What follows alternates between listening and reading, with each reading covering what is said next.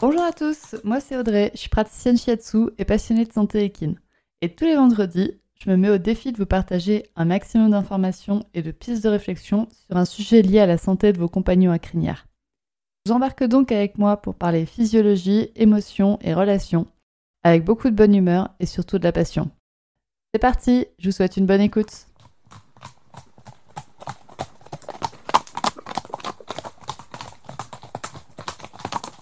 Bonjour à toutes. Alors, je ne sais pas vous, mais moi, avec la baisse des températures et le retour de l'humidité, les tiques sont au retour par chez nous. du coup, je me dis qu'un épisode sur les maladies transmises par les tiques, ça serait très adapté. Mais je vais pas vous mentir, au début de cet épisode, il s'appelait Les maladies transmises par les tiques, et j'avais l'intention de parler de toutes les maladies, c'est-à-dire de la maladie de Lyme, de la pyroplasmose, de l'anaplasmose, etc. Sauf que plus j'avançais dans mon script, donc c'est la partie du boulot où j'écris toute la structure de mon épisode, et plus je me suis dit qu'en fait la maladie de Lyme, elle allait avoir droit à son épisode à elle toute seule. Ça veut pas dire que je parlerai pas de la pyroplasmose ni de l'anaplasmose, ça veut juste dire que j'en parlerai un peu plus tard, donc restez à l'écoute du podcast, les épisodes là ne tarderont pas à arriver. Aujourd'hui, on va donc se focaliser sur la maladie de Lyme. Je sais que cette maladie effraie beaucoup de gens, et les cavaliers y compris.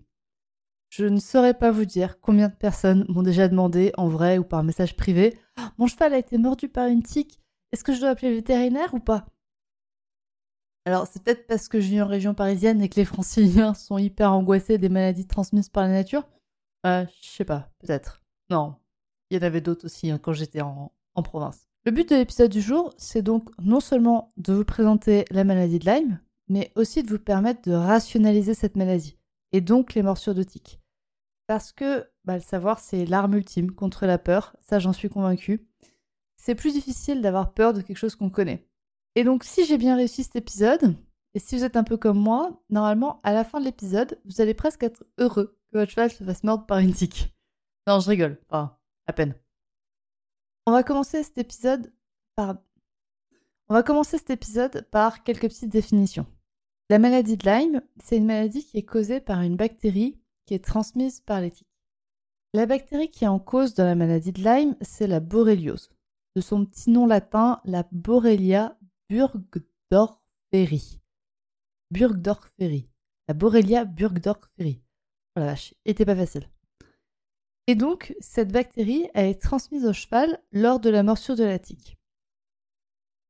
C'est-à-dire que la tique va mordre le cheval, donc c'est le moment où elle va s'implanter dans le cheval, et c'est au moment-là, elle va et au moment-là, elle va injecter une petite dose d'analgésique, donc d'antidouleur au cheval, pour qu'il euh, il la sente pas et qu'il n'essaye pas de la dégager en même temps.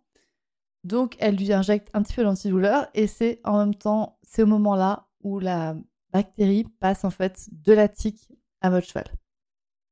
Donc au moment où vous voyez la tique, si elle était infectée par la bactérie, elle l'a transmise à votre cheval. J'ai souvent entendu dire que la tique n'injectait la maladie que si elle était mal retirée. Et que c'était en fait le stress d'être retiré de force qui faisait cracher son venin à la bactérie. qui faisait cracher son venin à la tique, donc qui lui faisait cracher la bactérie et qui, à ce moment-là, la bactérie contaminait le cheval. Et donc, il fallait enlever la tique euh, selon tout un protocole, blablabla, blablabla, notamment euh, en prenant une pince bien spéciale, en tournant dans le sens inverse des aiguilles d'une montre, etc. J'ai aussi entendu dire que la tique ne transmettait la maladie qu'après 24 heures. Donc que si on l'enlevait rapidement, c'était bon. Ça, c'est un peu comme la règle de 10 secondes quand tu fais tomber ton sandwich par terre. Vous savez cette règle à la con que si le sandwich touche le sol moins de 10 secondes, les bactéries n'ont pas le temps de monter dessus. Désolé, c'est pas vrai, ni pour votre sandwich, ni pour la maladie de Lyme. Donc la tique, en fait, transmet la bactérie au moment de la morsure. C'est-à-dire que si la tique portait la bactérie, parce que toutes les tiques ne sont pas porteuses de la maladie, mais si la tique portait la maladie, au moment où vous la voyez sur votre cheval, elle l'a déjà transmise, cette bactérie, votre cheval. Mais donc du coup, si la tique transmet la maladie dès la morsure, pourquoi est-ce qu'on nous embête avec la pince à tique, euh, les aiguilles euh, du sens inverse d'une montre, enfin voilà, tout ça? Parce qu'en fait, si vous arrachez la tique, vous risquez de lui arracher que le corps et d'en fait de disloquer la tête du corps. Et donc la tête va rester insérée dans le cheval. Et là, ça va être quasi, ça va être impossible à enlever. Ça va être impossible à l'enlever, sauf que c'est un corps étranger. Donc la zone où la tête est restée, elle va s'inflammer, elle va s'infecter, et ça va être douloureux pour le cheval. Alors je vous rassure, parce que euh, bah, mon expérience d'humaine, en fait, j'ai déjà été mordu, mais par, je pense, des centaines, voire des milliers de tiques. Et ça m'est arrivé deux fois de l'enlever comme une grosse barbare et de laisser la tête dans ma cuisse. En vrai, c'est gênant, mais c'est gênant comme un bouton d'acné. C'est-à-dire que ça gratte, ça s'inflamme, mais le corps est assez bien fait et la tête a fini par tomber après 2-3 jours et ça a libéré en fait un mini abcès, vraiment comme un bouton d'acné. Donc, c'est important d'apprendre à enlever la tique en entier avec une pince, c'est quand même beaucoup plus facile. C'est important de le faire, mais si jamais vous laissez la tête, ne stressez pas plus que ça. C'est pas grave, le corps de votre cheval va la rejeter au bout d'un moment. On en revient à la définition de maladie qui est transmise lors de la morsure de la tique. Ça veut dire que la maladie n'est pas contagieuse d'un cheval à l'autre. Par exemple, Whisper, il est positif à la maladie de Lyme. Pour autant, il ne peut pas transmettre la maladie en éternuant sur Alpha, par exemple, voire même en le mordant ou quoi que ce soit. Ou juste en étant en proximité. C'est pas possible. Il faut qu'il y ait une tique en jeu. Donc, il faut que Alpha soit mordu par une tique qui est infectée par la bactérie pour que Alpha soit infecté par la borréliose et donc potentiellement déclenche la maladie de Lyme. Et donc, Whisper et Alpha, par contre, ils vivent dans le même pré. Whisper est porteur de la maladie de Lyme. Ce qui veut dire que dans l'environnement de Whisper, il y a des tiques qui sont porteuses de la borréliose et qui mordent mes chevaux et qui le transmettent. Et donc, potentiellement, bah, la tique qui a mordu Whisper, qui était infectée par la borréliose, bah, elle a ces petites sœurs tiques qui vivent au même endroit et qui sont potentiellement infectées aussi et qui vont potentiellement mordre Alpha. Donc, Alpha est quand même dans un environnement, on va dire, à risque vis-à-vis de la maladie de Lyme et des tiques infectées de borréliose. Mais on reparlera de ça un peu plus tard. On va passer maintenant aux symptômes de la maladie de Lyme. Là, ça se corse déjà un peu plus que pour les définitions. Parce qu'en effet, les symptômes sont très variés et vous allez voir assez vagues, assez généralistes. C'est-à-dire que les symptômes peuvent être de la fièvre, plus ou moins forte. Certains chevaux, c'est juste une légère élévation de la température, chez certains, c'est des gros pics de fièvre. Les symptômes peuvent aussi être de la léthargie, qui vont de la variation de la motivation jusqu'à la dépression, où le cheval est totalement apathique. Il peut y avoir un amaigrissement, qui peut être chronique, ou qui peut juste être des pertes de poids inexpliquées, ou une difficulté à prendre de la masse. On peut avoir des raideurs articulaires. Là encore, les boiteries peuvent toucher une ou plusieurs articulations sur ou plusieurs membres. Et présenter potentiellement des inflammations articulaires, ce qui est aussi appelé arthrite. Il peut y avoir des fourbures dans les symptômes, il peut aussi y avoir des uvéites, mais il peut y avoir juste une simple sensibilité à la lumière qui une sensibilité à la lumière jusqu'à des ulcères chroniques. Il peut y avoir des avortements. J'avoue que ça, je ne l'avais jamais entendu. Je l'ai trouvé sur le site d'Equipedia. Il peut y avoir des signes neurologiques qui sont enregistrés, c'est-à-dire les chevaux qui, il va présenter un peu d'ataxie ou des difficultés neurologiques. Vous voyez bien dans ces symptômes que bah, si votre cheval il est globalement pas au top, bah, ça peut être la maladie de Lyme. Et donc beaucoup de problèmes peuvent être reliés à la maladie de Lyme. Alors je suis pas vétérinaire, mais ce que j'ai remarqué chez mes clients, c'est que la maladie de Lyme a tendance à amplifier en fait les problèmes de l'animal. C'est-à-dire que si l'animal avait déjà des problèmes d'articulaires, ça va les amplifier il y a déjà des problèmes de fourbure, ça va les amplifier. Et chez moi, encore une fois, je suis pas vétérinaire, mais il y a deux points qui me font sonner l'alarme à borréliose. C'est les raideurs articulaires et la baisse de motivation, la dépression du cheval. Si votre cheval est normalement plein de vie et content de bouger, et d'un coup il rechigne à bouger et il a le regard dans le vide, moi je pense Lyme. Moi je pense à Lyme et au moment-là j'appelle le vétérinaire. Donc je n'appelle pas le vétérinaire pour toutes les qui meurent de mon cheval il m'aurait déjà envoyé paître sinon. Par contre, s'il y a un problème, là je l'appelle. Et je lui souligne que mes chevaux ont déjà été mordus par des tiques. Je fais une petite parenthèse pour les humains. Chez les humains, c'est un peu différent. Il y a un symptôme supplémentaire qui permet d'être très clair sur le diagnostic de la maladie de Lyme, et ce symptôme s'appelle l'érythème migrant. érythème, ça s'écrit E-R-Y-T-H, E accent grave, M-E, et migrant comme... mince, le seul exemple qui me vient, c'est le migrant qui traverse la Méditerranée en canot. Donc si vous faites mordre par une tique, à l'endroit de la morsure, vous allez voir apparaître une tache rouge. Cette tache rouge, c'est normal, c'est l'inflammation qui est causée par la morsure.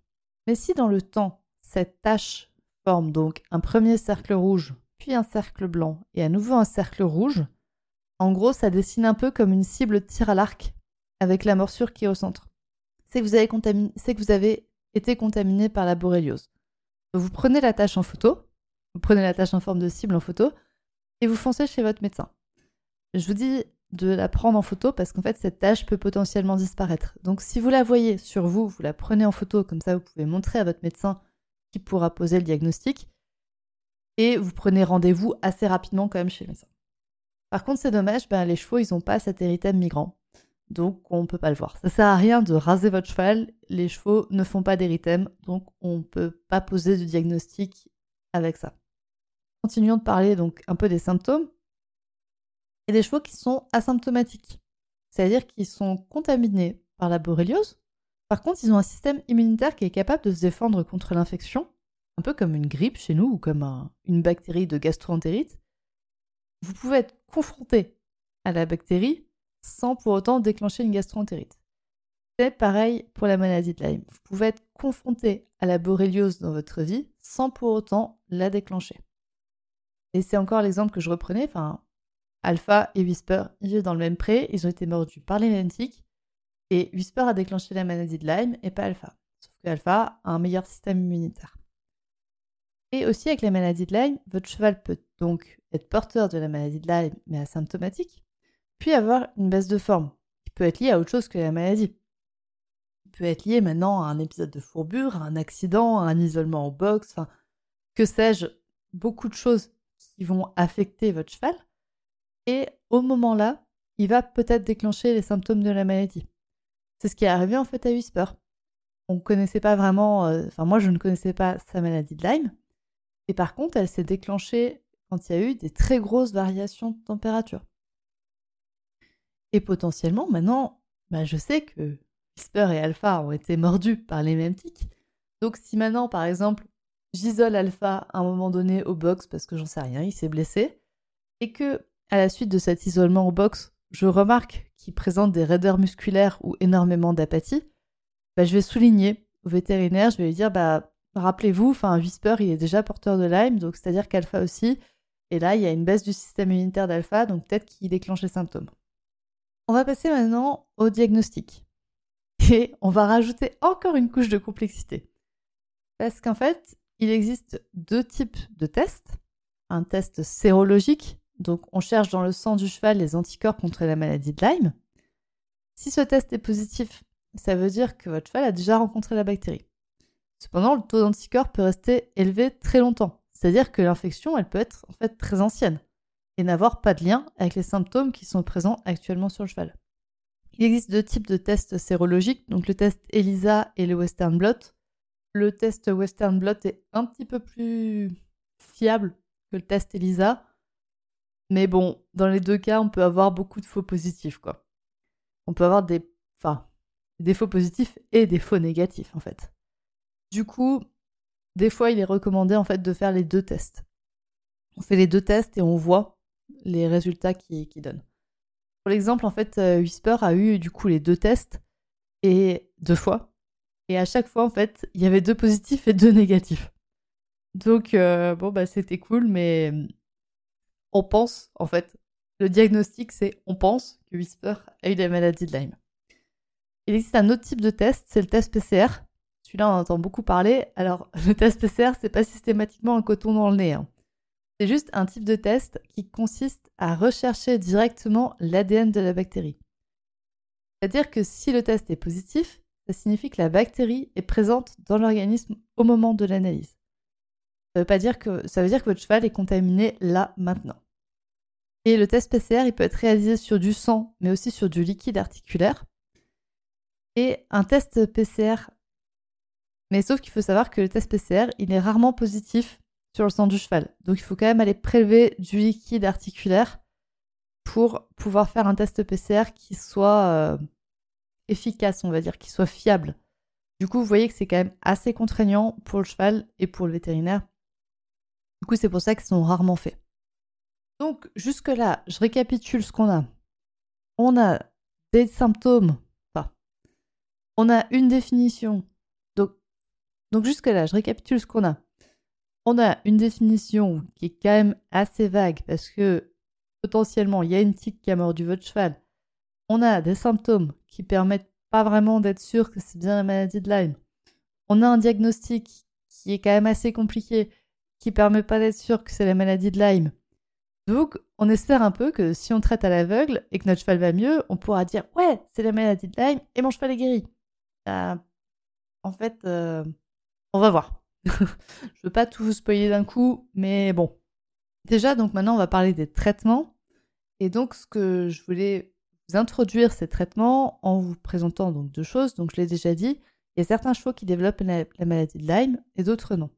Pourquoi est-ce que Whisper et Alpha qui vivent ensemble, seul Whisper a déclenché les symptômes de la maladie de Lyme et pas Alpha, alors qu'ils ont été mordus par les mêmes? C'est la question que j'ai posée à mon vétérinaire il y a 4 ans. Et la réponse, elle est assez simple. Il y a deux paramètres à prendre en compte dans la maladie de Lyme. La charge virale et le système immunitaire. La charge virale, c'est un peu la quantité de bactéries qui est présente chez le cheval. Et si on met la charge virale et le système immunitaire sur une balance, normalement, c'est le système immunitaire qui l'emporte. Donc, il va combattre, on va dire, la, bactérie. Sauf si la charge virale est trop forte, c'est-à-dire qu'il y a eu énormément de tiques porteuses de la boréliose qui ont mordu Whisper au même moment, ou que son système immunitaire est trop faible. Et du coup, les traitements possibles pour la maladie de Lyme vont jouer sur ces deux tableaux. Soit on va chercher à diminuer la charge virale, soit on va chercher à augmenter la réactivité du système immunitaire. Le premier traitement de base pour traiter la maladie de Lyme, c'est un traitement qui va chercher à diminuer la charge virale. Je vous rappelle que la maladie de Lyme est causée par la présence d'une bactérie. Et qu'est-ce qu'on utilise pour éradiquer une bactérie, donc pour diminuer la charge virale La fameuse antibiothérapie. Boum Un mois de. Boum un mois de tétracycline dans tes dents, petite bactérie. Avec ça, tu devrais bien mourir. Et c'est vrai, elle va mourir. en plus, le truc pratique avec les tétracyclines, c'est qu'elles ont aussi des propriétés anti-inflammatoires. Vous voyez venir avec le symptôme des raideurs articulaires, des articulations douloureuses parce qu'elles sont inflammées, enfin. Et magie, les antibiotiques, elles vont aussi agir dessus. Les tétracyclines vont aussi agir dessus. Donc, si votre cheval présente des raideurs articulaires, que vous le traitez avec les, avec les tétracyclines et que vous constatez une amélioration, ça ne veut pas forcément dire que le diagnostic était bon. Ça se trouve, votre cheval était raide parce qu'il était en fourbure ou parce qu'il avait un abcès. Donc, avec les antibiotiques qui sont aussi des anti-inflammatoires, il va aller mieux. Mais en fait, il n'avait pas besoin des antibiotiques de base pour aller mieux. Et les anti-inflammatoires, on l'a vu quand même souvent, c'est juste un cache-misère. Donc, ça complique. Vous voyez que même si on traite et qu'il y a une amélioration, ça ne veut pas dire que le diagnostic de la maladie de Lyme était correct. Ça veut dire qu'il y avait peut-être une inflammation articulaire et que bah, les antibiotiques ont aidé, mais on ne peut pas être sûr que c'était la maladie de Lyme. Et le problème des tétracyclines, c'est que c'est les antibiotiques qui sont très génériques. C'est-à-dire qu'elles vont détruire toutes les bactéries. Même les copines, les bonnes bactéries de la flore digestive de votre poney, eh ben, elles vont aussi mourir il n'y a pas de jalousie, tout le monde va au cimetière des bactéries. Et là, bah, vous avez déglingué le poney. Euh, donc, si c'était une fourbure euh, ou, un abcès, bah, vous allez peut-être empirer les dégâts à l'arrêt des antibiotiques parce que vous avez affecté le foie et la flore digestive. Et puis, avec ce traitement avec les antibiotiques, c'est que votre cheval, bah, il risque de se faire remordre par une tique qui est contaminée par la boréliose et donc de rechuter de la maladie de Lyme. Dans ce cas-là, bah, rebelote, on remet des antibiotiques. Dès qu'il est un peu raide, on met des antibiotiques. Dès qu'il a une baisse de forme au travail, on met des antibiotiques. Vous avez compris, on met des antibiotiques. Sauf que la pub, elle dit vrai. Les antibiotiques, normalement, c'est pas automatique. Et il y a une bonne raison pour ça. J'en parle déjà un peu dans l'épisode 14 à propos des vermifuges. À un moment donné, les bactéries, elles s'habituent aux antibiotiques. Et donc, comment on fait pour aider son cheval qui souffre de la maladie de Lyme? Parce que là, je suis bien mignonne. Je vous dis qu'en fait, c'est une maladie dont les symptômes sont très généralistes, qui sont handicapants pour votre cheval. Et ensuite, je vous dis que le diagnostic est très peu fiable et que le traitement n'est pas spécifique et peut amener des erreurs lourdes pour votre cheval. Ah, là, vous commencez à pas trop m'aimer. Donc, déjà, petit 1, si vous avez confiance en votre vétérinaire et qu'il vous propose une antibiothérapie, suivez votre vétérinaire. Suivez votre confiance. Votre vétérinaire connaît votre cheval. S'il s'est montré assez compétent dans le passé pour aider votre cheval, et eh ben, continuez comme ça. S'il vous plaît, ne remettez pas tout en cause parce que Audrey a dit que. Ensuite, petit 2, les antibiotiques peuvent être nécessaires et indispensables dans certains cas. Je pense notamment au cas où il y a d'autres bactéries qui sont en jeu, comme celle de la pyroplasmose. Là, ça peut être très intéressant en fait de faire une antibiothérapie pour cibler les deux bactéries et quand même aider le cheval en diminuant la charge virale. Et pour finir, en petit 3, je fais cet épisode aussi pour donner espoir à celles qui ne veulent pas du traitement antibiotique ou dont le cheval ne peut pas le supporter. Il y a aussi des chevaux qui sont trop fragiles pour supporter un traitement antibiotique pendant un mois. Eh bien pour vous, il existe d'autres alternatives. Donc, on va parler des alternatives mais encore une fois, euh, parlez-en à votre vétérinaire. Je suis là pour vous apporter des possibilités, mais j'ai pas du tout toutes les connaissances qu'a votre vétérinaire. Donc le but de cet épisode de podcast, c'est de vous ouvrir des possibilités et que après vous alliez en discuter avec lui. Et en fait, j'ai vraiment envie que cet épisode vous serve à ouvrir le dialogue avec votre vétérinaire. On a donc vu que les antibiotiques sont utiles pour diminuer la charge virale de la bactérie. On va voir maintenant comment on fait pour remonter le système immunitaire. Donc l'autre point, l'autre levier pour la maladie de Lyme. Moi, à ce jour, je connais deux alternatives à l'antibiothérapie. Je dis bien moi à ce jour. C'est-à-dire que c'est deux alternatives que je connais et que j'ai plus ou moins expérimentées. Que j'ai plus ou moins expérimenté, voilà, il en existe certainement d'autres. Cherchez sur internet, Peut-être que je ferai un autre épisode euh, si vous venez me dire Ah, mais moi, mon cheval, on l'a guéri en je ne sais pas quoi, en faisant je ne sais pas quoi, venez m'en parler et je ferai peut-être un nouvel épisode qui inclura ces, manières de faire. Et donc, je vais commencer par euh, la manière, la méthode qu'on a utilisée pour Whisper, qui s'appelle l'isothérapie. Iso, ça s'écrit I-S-O, thérapie, comme toutes les thérapies. Donc, isothérapie. Et vous allez rire. J'ai cherché isothérapie sur Google pour avoir un peu une vraie définition, parce que je connais le mot et mon vétérinaire me l'a un peu expliqué, mais quand même je voulais avoir un truc un peu plus fort. Et la première page internet, c'était une page qui était dédiée à la médecine vétérinaire et aux éleveurs. Parfait, c'est exactement ce que je voulais. Du coup, voilà un extrait de la page et vous pouvez aussi trouver la page euh, dans les liens de la description. Donc l'isothérapie, c'est un procédé thérapeutique qui consiste à injecter, à mettre en contact l'organisme avec la substance qui est à cause de la maladie. Cette méthode, elle est fréquemment employée sur les troupeaux qui sont les troupeaux bovins ou ovins dans les agricultures biologiques. C'est une alternative aux médicaments allopathiques. Ça permet de traiter tous les animaux, donc tous les animaux de compagnie, ça permet même de traiter les humains, et elle est efficace. Elle est très efficace. Par contre, c'est une méthode qui est encore assez peu connue et qu'on a du mal à cerner les limites de son utilisation. Et notamment, est-ce que c'est de l'homéopathie ou pas?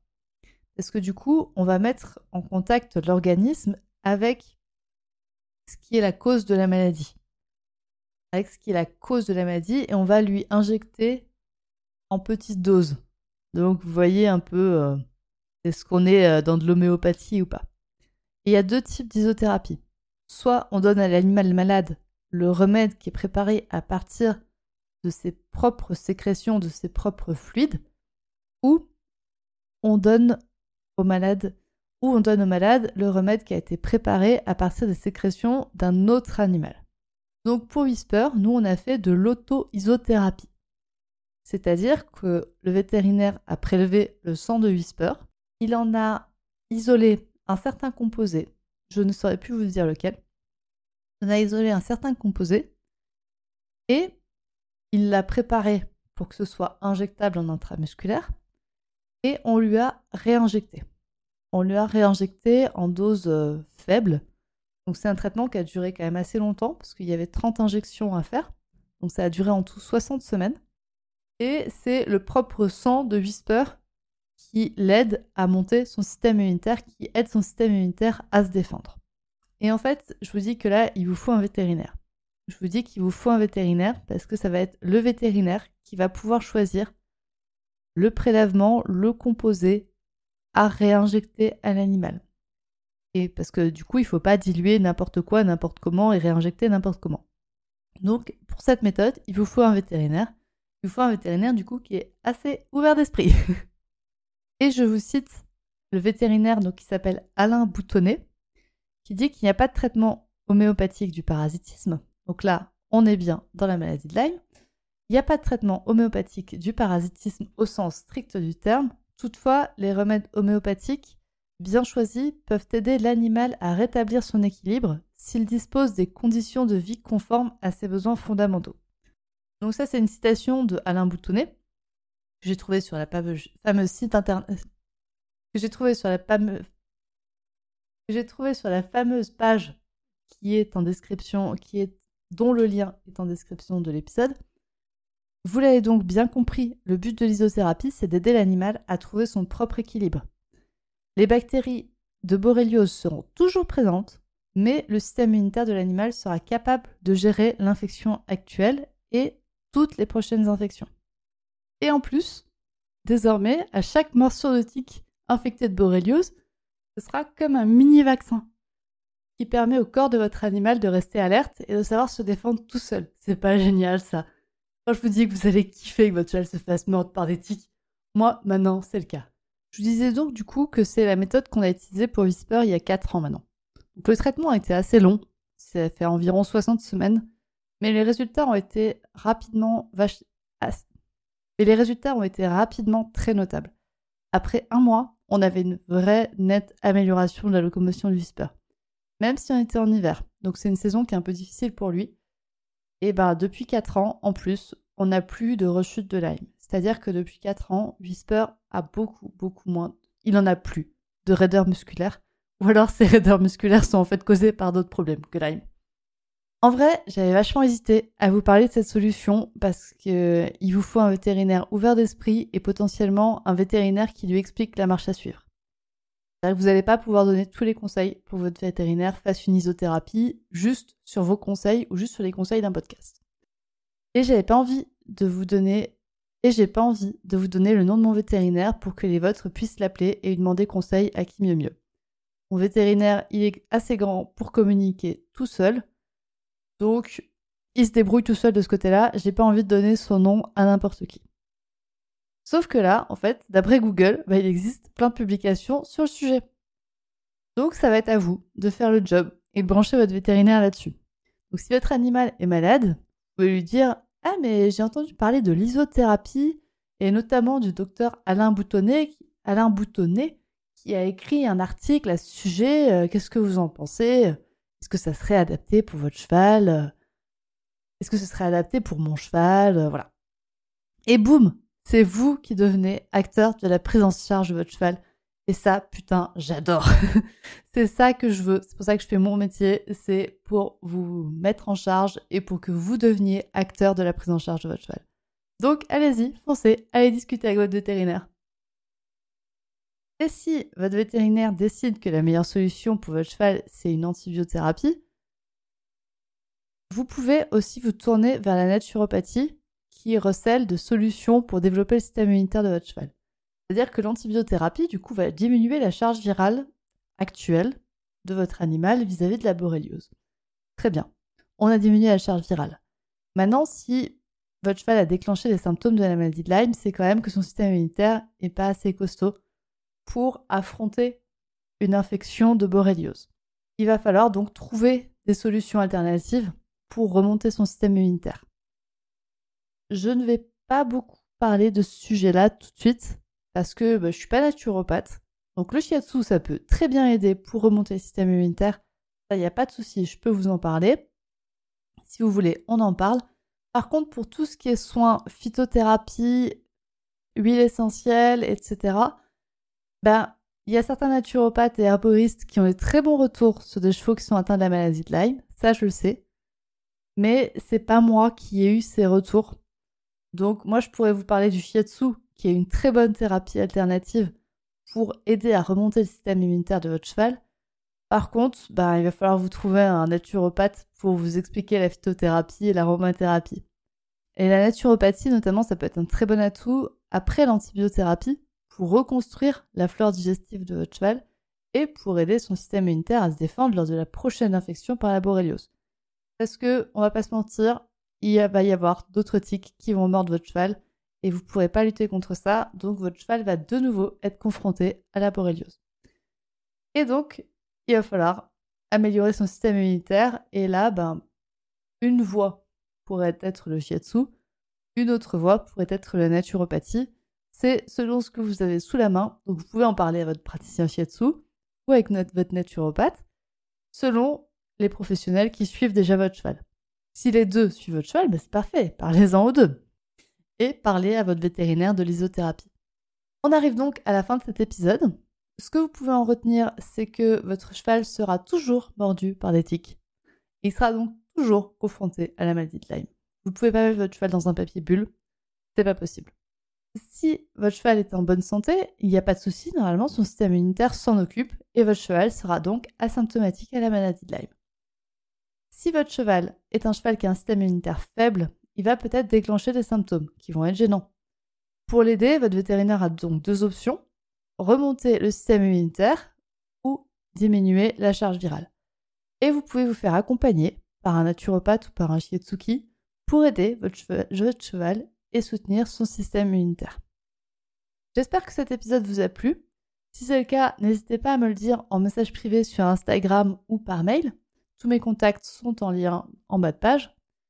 Et si vous avez envie de soutenir le podcast Murmuricain, vous pouvez partager les épisodes de podcast, mais vous pouvez aussi participer au Tipeee que j'ai mis en place, qui est présent en lien en description de cet épisode. Donc le but du Tipeee, c'est que vous pouvez me verser un petit pourboire ponctuel régulier si vous en avez envie. Le but, c'est pas que vous me versiez 70 euh, euros par mois, en loi de l'un. Mais si chacun d'entre vous s'y met un petit peu, bah moi, ça me permet de continuer à construire mes épisodes de podcast, à vous en proposer d'autres, à vous proposer des épisodes plus élaborés. Je vous dis à très bientôt pour un prochain épisode. Et ben voilà, c'est terminé pour aujourd'hui. J'espère que cet épisode vous a plu. Si c'est le cas, n'hésitez pas à partager le podcast à une personne qui veut aussi en apprendre plus sur les chevaux avec vous. Et retrouvez l'ensemble des informations et des liens en description de l'épisode, ainsi que sur le site www.murmure-animal.fr.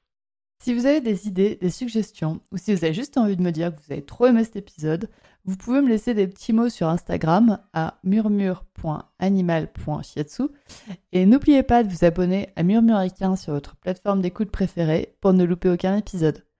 On se retrouve vendredi prochain pour un nouvel épisode et sur ce, bon week-end